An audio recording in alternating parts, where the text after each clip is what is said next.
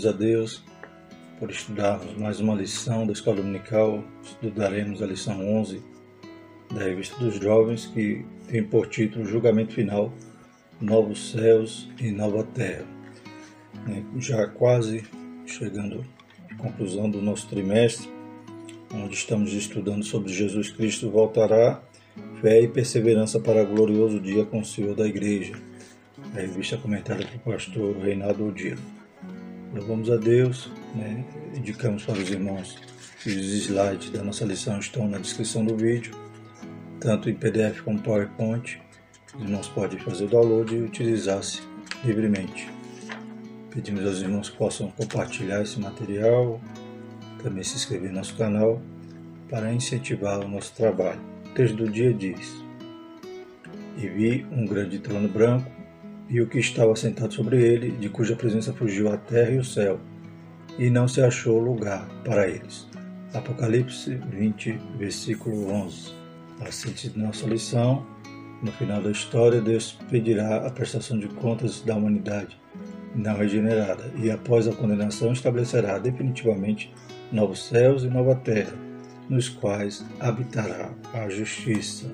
Glórias a Deus. Então, essa etapa final estaremos vendo aqui através dessa lição, onde né, Deus vai julgar né, todos os ímpios ali no julgamento final, no julgamento trono branco, e após esse julgamento, após a condenação desses que não serão encontrados no livro da vida, então dar-se-á então novos céus, nova terra. Já haviam passado, já haviam fugido né, da presença do Senhor quando se instaura ali o tribunal e agora Deus forma novos céus e nova terra. O texto bíblico se encontra em Apocalipse, capítulo 20, verso de 11 a 15 e Apocalipse 21, do verso 1 ao 3.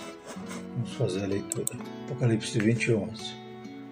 E vi um grande trono branco, e o que estava sentado sobre ele, de cuja presença fugiu a terra e o céu, e não se achou lugar para eles e viu os mortos, grandes e pequenos, que estavam diante do trono. E abriram-se os livros, e abriu-se outro livro, que é o da vida. E os mortos foram julgados pelas coisas que estavam escritas nos livros, segundo as suas obras. E deu o mar os mortos que nele havia, e a morte e o inferno deram os mortos que neles havia. E foram julgados, cada um segundo as suas obras. E a morte e o inferno foram lançados no lago de fogo. Esta é a segunda morte. E aquele que não foi achado escrito no livro da vida foi lançado no lago de fogo. Apocalipse 21, verso 1. E vi um novo céu, uma nova terra, porque já o primeiro céu e a primeira terra passaram, o mar já não existe.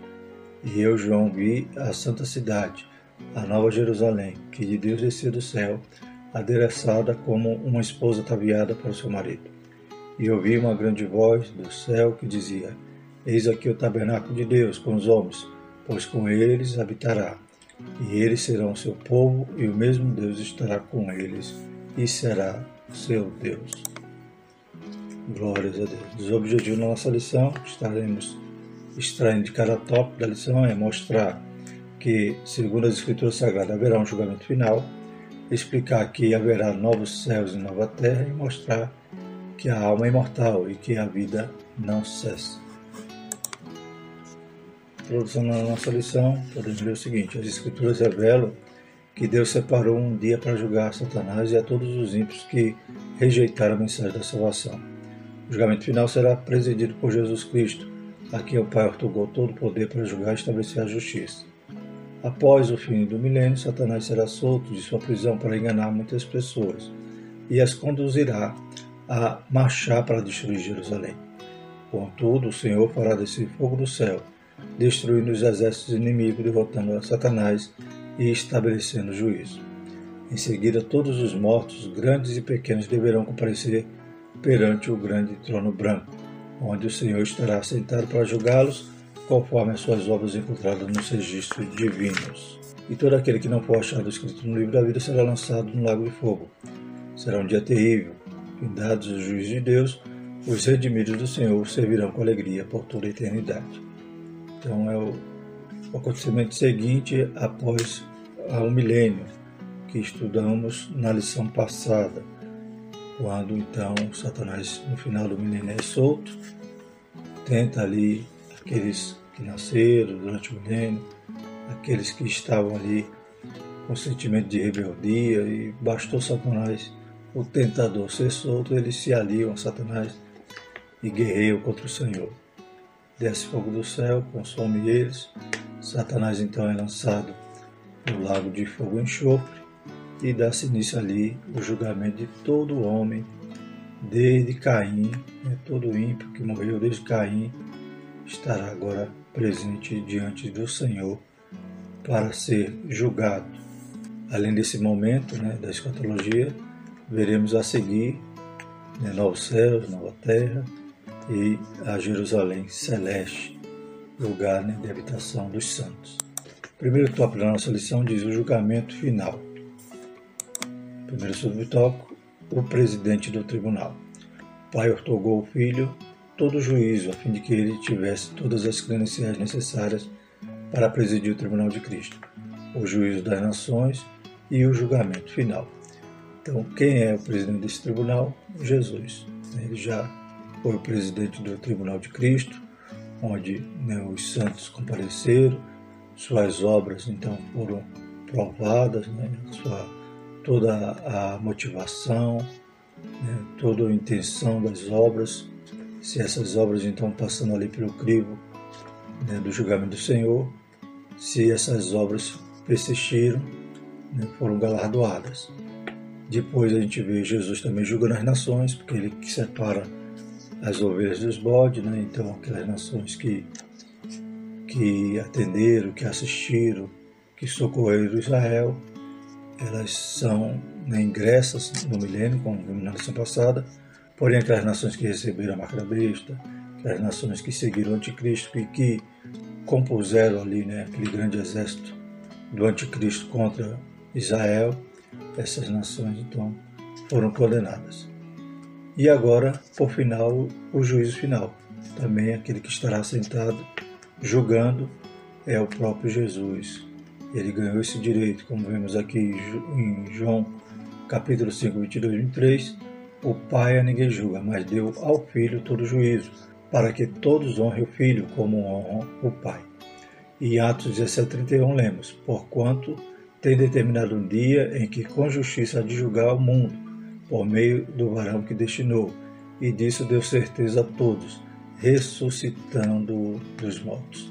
Então, esse Jesus como lemos lá em Filipenses também, que ele então galgou né, essa posição, esse direito, por ser obediente, por ser humilde, né, obediente até a morte de cruz, e ele né, conquistou ali o direito de estar né, acima de todo nome, de seu nome ser honrado agora, e ele, né, conforme Deus provando, ressuscitando dos mortos, foi destinado para julgar né, todos. As qualificações de Jesus Cristo dão-se por sua obediência e humilhação voluntária. Ele esvaziou-se de todo o privilégio da divindade, assumindo a forma humana, fazendo-se semelhante aos homens. Filipenses 2,7. Em decorrência de sua submissão ao Pai, Jesus foi exaltado soberanamente e restituído à sua posição apropriada. Filipenses 2,7 diz: Mas aniquilou-se a si mesmo tomando a forma de servo, fazendo-se semelhante aos homens. Deus o exaltou soberanamente, e toda língua confessará, e todo joelho se dobrará diante dele. Esta certamente será uma cena do juízo final. Então, quando lemos em Filipenses 2, 10, 11, estamos tendo essa imagem né, ali do juízo final, para que ao nome de Jesus se dobre todo o joelho dos que estão nos céus e na terra e debaixo da terra e toda língua confesse que Jesus Cristo é o Senhor, para a glória de Deus Pai. Nas lições né, que estudamos, vimos que a volta gloriosa de Jesus já é uma constatação para todos os habitantes da terra de que Jesus é o Rei dos Reis, Senhor dos Senhores, aquele que voltou de forma gloriosa, aqueles que negavam a sua existência, aqueles que viviam de forma marginal, longe de Deus, né, que constatar, deixar, cair por terra toda a sua ideologia, toda a sua filosofia, toda, todas as suas convicções e declarar que Jesus Cristo é real, que Jesus Cristo voltou. E agora, diante do tribunal, todo joelho tem que se dobrar, toda língua tem que confessar que Jesus Cristo é o Senhor. Segundo subtópico, os livros do julgamento.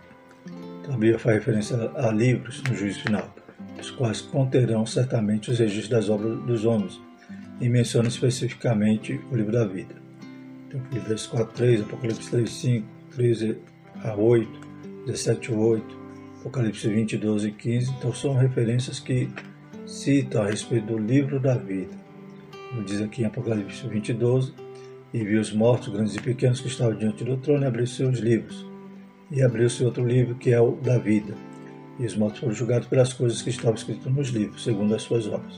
Então, além do livro da vida, há os livros referentes às obras. Né? Segundo o pastor Caramuru, ele disse que esse juízo nesse tribunal né, será um tribunal com todas as características né, necessárias para um julgamento. Né? Será um julgamento público, pois a igreja estará lá, né, os anjos estarão lá.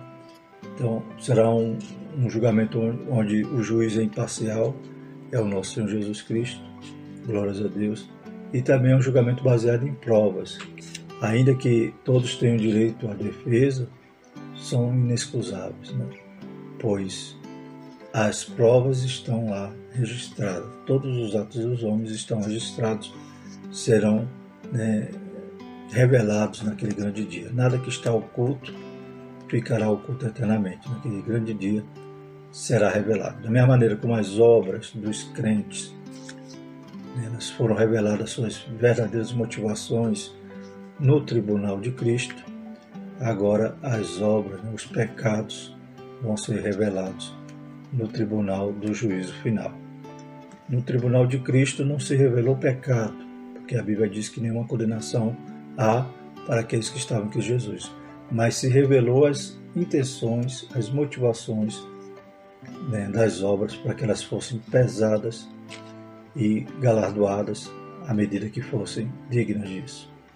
Mas, no juízo final, todas as ações, todos os atos dos homens serão revelados, serão expostos através desses livros, onde estão registradas todas as coisas. O Espírito Santo nos Salmos 56, 8, 69, 28, 139 e 16 revela também a existência de um livro de Deus, onde estariam escritas as condutas dos homens. Da mesma forma, o profeta Daniel, Daniel 7, 9 e 10, como João, Apocalipse 20, 11 e 12, viu no juízo final livros sendo abertos. Então, em Daniel também temos essa referência a livros. Né? Eu continuei olhando até que foram postos uns tronos, e um ancião de dia se assentou. Sua veste era branca como a neve, e o cabelo da sua cabeça como a limpa lã. Seu trono chamas de fogo, e as rodas dele fogo ardente. Um rio de fogo, uma nave saía de diante dele, milhares de milhares o serviam. E milhões de milhões estavam diante dele. Sentou-se o juízo e abriram-se os livros. Daniel 7, 9 e 10. Então Daniel também teve essa visão ali do juízo final. Jesus, por sua vez, mencionou a importância de se ter o um nome escrito nos céus. Então aí já fala do livro da vida, que Jesus, quando aqueles discípulos voltam ali daquela missão, começam a, a se alegrar, porque viram os, os espíritos imundos se submeter ao nome de Jesus. E Jesus dizia, então, para que eles não se alegrassem com isso, mas primeiramente se alegrassem porque os seus nomes estavam escritos no livro da vida. Está lá em Lucas 10, 20. Mas não vos alegreis, porque se vos sujeitos do Espírito. Alegrai-vos antes por estar o vosso nome escrito nos céus. Evidentemente, Deus não precisaria de livros para tomar nota de todos os fatos. Entretanto, a abertura dos livros evidencia a onisciência de Deus em relação a todos os atos praticados pelos homens, assim como conhecimento do que há de mais profundo no pensamento e sentimentos humanos. Então, claro que Deus é onisciente, mas como, voltando à referência do pastor Caramuru, ali são as provas, né? ali são cada ato registrado. Então, nada foge né, da, da onisciência de Deus. Aos Romanos, Paulo afirma que chegaria um dia em que Deus julgaria os segredos dos homens por Jesus Cristo. Romanos 2,16. Semelhantemente, a abertura do livro da vida será a prova cabal para os que reclamaram a condenação do, do juízo final. É, embora tenham, todo julgamento tenha direito à defesa, eles são inexcusáveis, né, injustificáveis, pois, né, ainda que conteste, eu creio que ninguém teria coragem de fazer isso, porque está vendo a sua obra ali patente aos olhos de todos, mas né, a prova final de que eles agiram assim que seus nomes não estarão no livro da vida. E todo aquele que não for achado no livro da vida é lançado no lago de fogo e enxofre. Muitos dirão naquele dia: Senhor, Senhor, então lhes direi abertamente: Nunca vos conheci. Apartai-vos de mim, vós que praticais a iniquidade. Da mesma forma que quando Adão peca, se esconde, né, mas Deus, mesmo assim, né, indaga, pergunta o que aconteceu e ele tenta se explicar, jogar a culpa né, em Eva, a Eva joga, joga a culpa na serpente, mas não tem como se desculpar, né? é inexcusável mesmo. Então, Jesus, como diz aqui em Mateus 7, 22 e 23, vão dizer, mas Senhor, mas Senhor. Né? E Jesus vai dizer que não os conhece, no sentido de que a iniquidade né, está visível, patente, não tem como se desculpar. O juiz divino não respeitará a aparência de piedade. Por isso devemos atentar para a manutenção de uma fé sincera, comprometida com a verdade. Em Apocalipse 21, 7, o Senhor afirma: Quem vencer, vencer herdará todas as coisas, e eu serei seu Deus e ele será meu filho. Então é bom sermos sinceros nas nossas falhas, nas nossas fraquezas, porque essa aparência de, de piedade não pode enganar aquele que tem olhos como chão de fogo. Como vimos, então, tudo será patente naquele grande dia. E também, como citamos a respeito do Tribunal de Cristo, né, fazendo esse paralelo, também temos que ser sinceros, porque também nossas obras serão expostas. Terceiro subtópico, o destino dos condenados. A condenação eterna não é apenas uma sentença decretada pelo Senhor no juízo final, mas acontece em decorrência de uma vida longe de Deus. O Senhor Jesus afirmou: Quem não crê já está condenado, porquanto não crê no nome do unigênito Filho de Deus. João 3,18. Então, na verdade, a condenação já foi optada né, pelo homem em vida. Né? Ele já está condenado, como diz aqui em João 3,18. Ou seja, né, ele escolheu essa condenação. Então, naquele dia, como veremos mais à frente, o juiz vai apenas aplicar a sentença de algo que né, ele já tinha conquistado, o ímpio já conquistou, pois o salário do pecado é a morte, e essa morte não é a morte física, porque todos poderemos passar por ela. Então, o salário do pecado é a morte, é a morte espiritual, a segunda morte. No juízo final, como acontece no tribunal de júri, o juiz que preside a audiência apenas aplica a pena. Assim, todos os réus daquele julgamento comparecerão condenados irremediavelmente. Naquele dia apenas conhecerão qual recompensa receberão por suas obras infrutíferas. O destino final, inevitavelmente, será a eternidade no lago de fogo. Né? Então, há também algumas é, correntes, né, algumas interpretações de que uma, uma né, daqui está na nossa declaração de fé, é que só comparecerão ali os ímpios naquele tribunal. Mas né, outras correntes interpretam que também ali comparecerão, por exemplo, aqueles que vieram do milênio, aqueles que morreram no milênio. E os que morreram com Cristo não estariam no livro da vida. Então poderia haver tanto condenação como né, salvação nesse tribunal, segundo alguma linha uma linha de interpretação escatológica, mas a maioria interpreta que ali só vai comparecer os ímpios. Segundo o pastor Ciro Zibordi, provavelmente esses que morreram no milênio, aqueles que viveram com Cristo no milênio, haveria um julgamento que antecederia este, o julgamento final. Também o pastor Caramuru cita que ali naquele julgamento final poderia comparecer também aquelas pessoas que nunca ouviram falar de Jesus, que por exemplo, morreram sem nunca ter sido anunciado a Jesus como uma, alguém de uma tribo indígena isolada, que serão julgados né, de acordo com a revelação que estiver de Deus, porque Deus sempre fala, sempre se revela através da natureza, através. Né, Deus sempre falou de várias maneiras. Por último, agora a Bíblia diz que ele falou através de seu filho. Então, quem não teve essa revelação seria julgado através, com base na revelação que recebeu de Deus. Ninguém é inexcusável, todos terão que comparecer. Então, existem essas vertentes. A vertente que a Assembleia de Deus tem na sua declaração de fé, que ali só vai comparecer os ímpios. Então, esses outros julgamentos seriam em outros momentos, que não está claro na Escritura. Porém, fica claro que se há julgamento desses outros grupos ou não, nesse momento, só os que estarão no livro da vida poderiam se salvar. Aqueles que estão, é, que fazem parte dessa segunda ressurreição por serem ímpios, obviamente não estarão no livro da vida e serão lançados no lago de fogo e enxofre. Vale ressaltar que esse lugar de tormento não foi feito para os homens, e sim preparado para o diabo e seus anjos. Então essa condenação, a princípio, era para o diabo e seus anjos. Os homens que insistiram em seguir, né, em acabar né, escolhendo essa condenação. Portanto, os ímpios não serão condenados a este lugar por vontade divina, mas por conta das suas escolhas pessoais. Afinal de contas, o Criador não tem prazer na morte do ímpio, mas que todos se convertam e vivam. Está lá em Ezequiel 33:11. Disse-lhe: Vivo eu, diz o Senhor Jeová, que não tenho prazer na morte do ímpio, mas em que o ímpio se converta do seu caminho e viva. Convertei-vos, convertei-vos dos, dos vossos maus caminhos, pois que, por que razão morrereis, ao caso de Israel? Então o Senhor não tem prazer na morte do ímpio. É, o Senhor, o Senhor sempre instituiu atalaias para avisar. É, o Senhor sempre fala, avisa, alerta. Então os homens chegaram a essa situação por suas próprias decisões, porque a vontade de Deus era que todos se salvassem.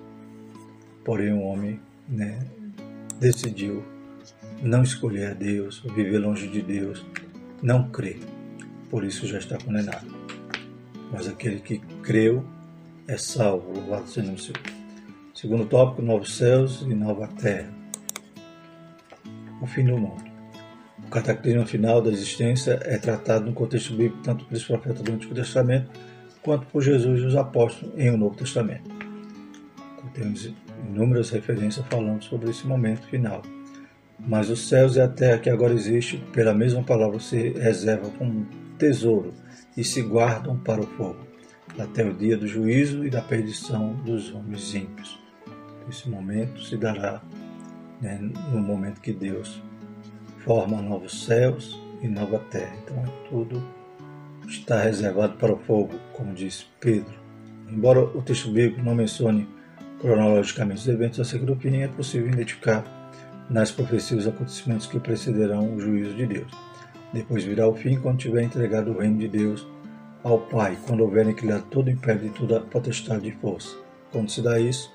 No momento que o Senhor né, derrota ali Satanás, ali naquela batalha final, né, e após o milênio, e então Satanás já é lançado logo do fogo em enxofre. Então, esse momento parece coincidir com a visão joanina do Senhor assentado no grande trono branco, de cuja presença fugiu a terra e o céu e não se achou lugar para eles. Então, no momento, né, é consenso que no momento da, da instauração do trono branco, né, já céus e terra fugiram. De acordo com a declaração de da Assembleia de Deus, quando foi instalado o juízo do grande trono branco, o céu e a terra deixaram de existir a terra contaminada pelo pecado não resistirá ao resplendor da presença de Deus. O universo físico não se susterá diante da pureza, santidade e glória daquele que está sentado sobre o trono. Então, a partir daí, Deus né, renovará os céus e a terra. Segundo subtópico, a Nova Jerusalém. A Nova Jerusalém é o lar eterno e o destino final dos salvos. Ela já existia no céu. É a cidade que Abraão anelou, cujo arquiteto e edificador é Deus. Em Hebreus 11,16 lemos: Mas agora desejo uma melhor, isto é, a celestial, pelo que também Deus não se envergonha deles, de se chamar seu Deus, porque já lhes preparou uma cidade. Então, os patriarcas, né, todos aqueles que dormiram no Senhor, né, os justos do Antigo Testamento, eles não ansiavam a cidade da terra, Jerusalém da terra, mas a Jerusalém do céu. Deus prometeu que habitaria com os homens, e ele seria o povo de Deus, e o Pai Celeste estaria com eles para sempre. E eu vi uma grande voz do céu que dizia: Eis aqui o tabernáculo de Deus com os homens, pois com eles habitará. E eles serão seu povo, e o mesmo Deus estará com eles, e será o seu Deus. Então, vemos que sempre o desejo de Deus foi habitar com os homens. Glórias a Deus. Em Adão, Deus, né, na virada da, do dia, passeava ali né, no jardim com Adão. E vemos depois, quando Deus chama Abraão, amigo de Deus, depois em Moisés, quando Deus dá a lei, Deus né, dá todas as instruções para formar ali, para construir o tabernáculo no meio do arraial. O tabernáculo era como se Deus querendo dizer assim: faça a minha tenda também. Vocês têm a tenda de vocês, vocês vão estar aí no acampamento, eu quero a minha tenda. Aleluias. Deus sempre quis habitar com os homens. Jesus, seu nome era o Emanuel, Deus conosco. E agora se cumpre então todo o desejo de Deus, toda a vontade de Deus, né, se converge nesse maravilhoso momento em que a Nova Jerusalém desceu do céu é o tabernáculo de Deus, a habitação de Deus, que é a igreja né, do Senhor. A igreja glorificada estará com o Senhor eternamente. Glórias a Deus. Nessa cidade não haverá templo, pois seu templo é o próprio Senhor, Deus Todo-Poderoso e o Cordeiro. Apocalipse 21, 22. O templo é o próprio Senhor, não precisa de luz, pois a glória do Senhor ardia tudo. Glórias a Deus. Então será uma habitação maravilhosa. Louvado seja o nome do Senhor. Terceiro tópico da nossa lição: a alma é imortal e a vida não cessa. Então a gente já viu o julgamento final, vimos o, o destino dos ímpios, vimos que, aleluia, Deus está preparando para nós, né? Vai formar para nós um novo céu, nova terra. A cidade santa ela vai descer do céu. Glórias a Deus. E agora para que tanto a recompensa eterna quanto o castigo eterno seja justo, há necessidade da eternidade, ou seja, se a recompensa é eterna, o castigo também é eterno. Essa alma do homem ela não morre, ela é imortal. Né? tanto aqueles que estarão na presença do Senhor para todo sempre, como aqueles que estarão em condenação, né, em vergonha eterna. Primeiro ponto, sofrendo para sempre. Há duas doutrinas bastante prejudiciais à fé cristã, as quais são veementemente refutadas na Escritura: o universalismo e o aniquilacionismo. A primeira, é o universalismo, acredita que as pessoas serão salvas, inclusive Satanás. Todas as pessoas serão salvas eles acreditam que Deus é tão bom que vai salvar, nenhum ímpio vai parar no inferno. Deus vai salvar todos. Né? A gente vê também no catolicismo romano existe também a ideia do purgatório. A pessoa passa ali um tempo, depois ela sai do purgatório, ela vai então para o estado eterno de salvação. Porém a Bíblia não mostra isso. Não há essa doutrina do purgatório na Bíblia. E nem há essa doutrina do universalismo.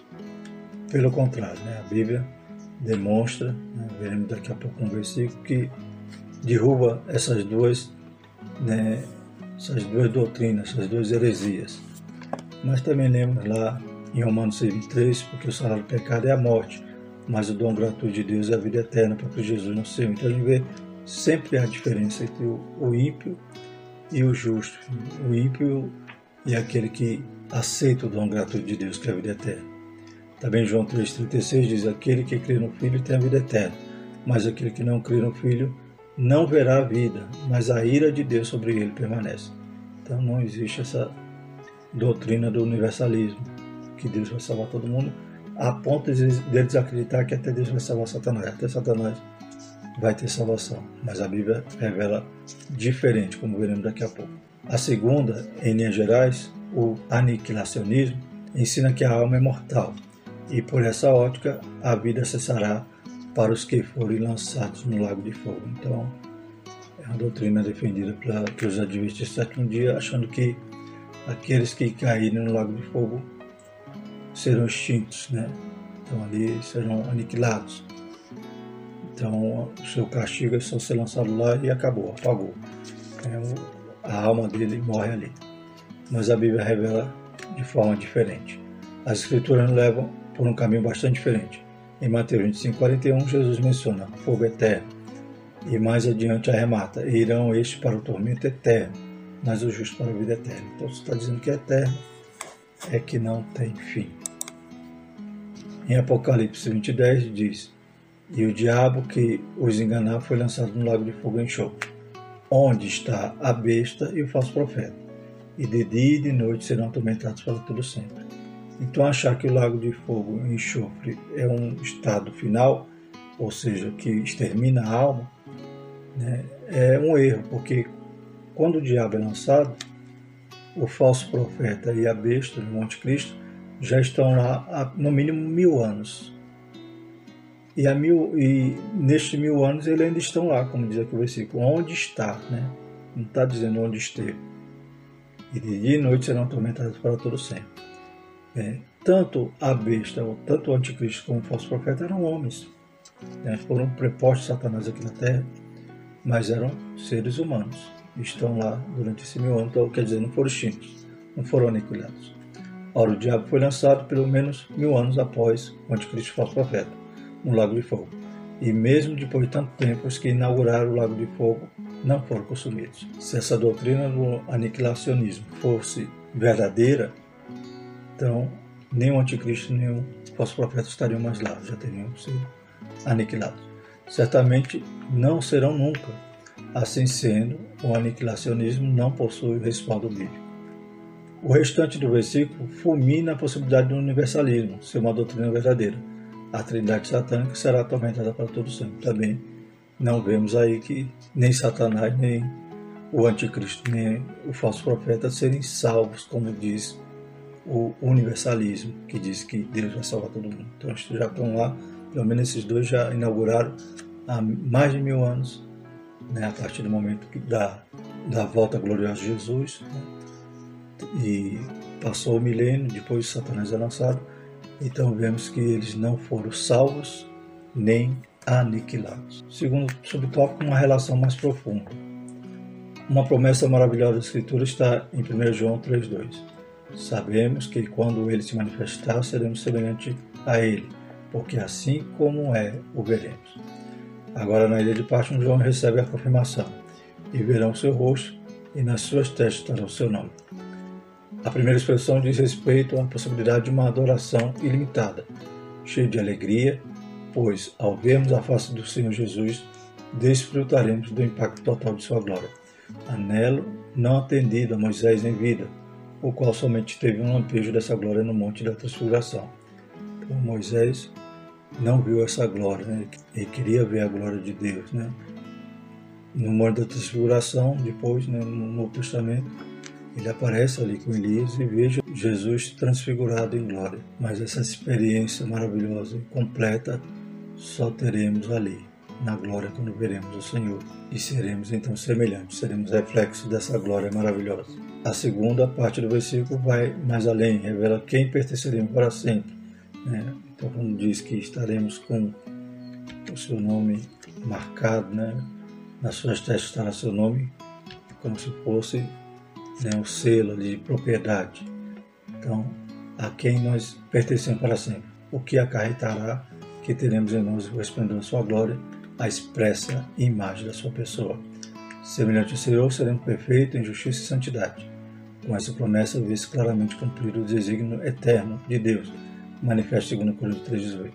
Mas todos nós, com o cara descoberta refletindo como um espelho a glória do Senhor, somos transformados de glória em glória na mesma imagem, como pelo Espírito do Senhor. Então, seremos semelhante a Ele, um corpo semelhante ao dele, glórias a Deus, e refletiremos a sua glória.